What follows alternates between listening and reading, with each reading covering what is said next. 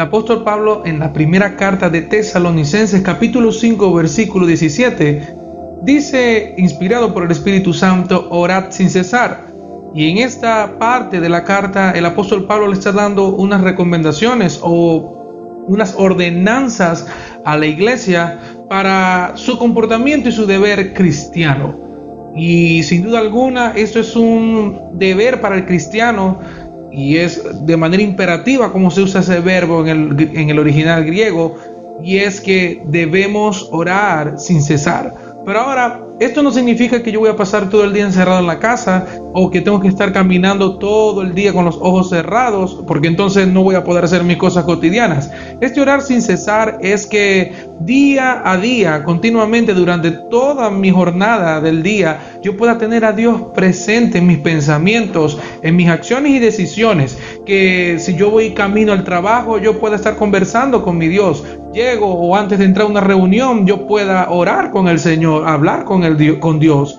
O antes de un examen, antes de no sé, de comenzar mi jornada del día, yo pueda comunicarme con Dios y pedirle su dirección, pedirle su guía su fortaleza sobre las tentaciones que a lo mejor en el día vamos a enfrentar. Este es un deber de todo cristiano, tener esa comunión y esa cercanía con su Dios. Pero ¿qué pasa si a lo mejor no tengo ganas de orar? Esto no se trata ni siquiera de cerrar los ojos, esto se trata de tener esa comunión con el Padre, con el dador de la vida, con nuestro Creador. Muchos de nosotros a veces no tenemos ganas de orar, pero cuando no tenemos ganas de orar, lo mejor que podemos hacer es orar, porque nuestra carne no va a querer las cosas del Espíritu.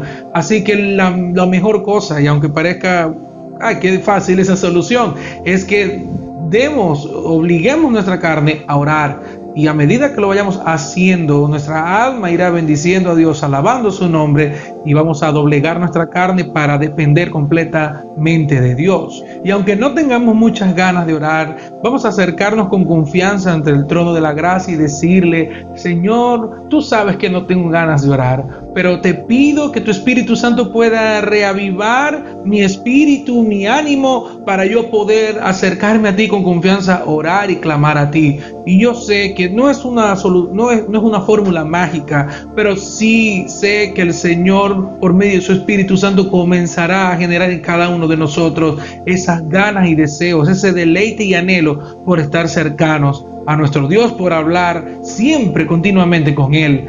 Y hay algo muy importante que debemos saber en este orar sin cesar. Dios siempre va a responder las cosas que Él ha prometido en su palabra. Así que nuestras oraciones tienen que estar centradas en la palabra de Dios. Dios no puede cumplir algo que no ha prometido. Dios no puede darte algo que no ha prometido dar.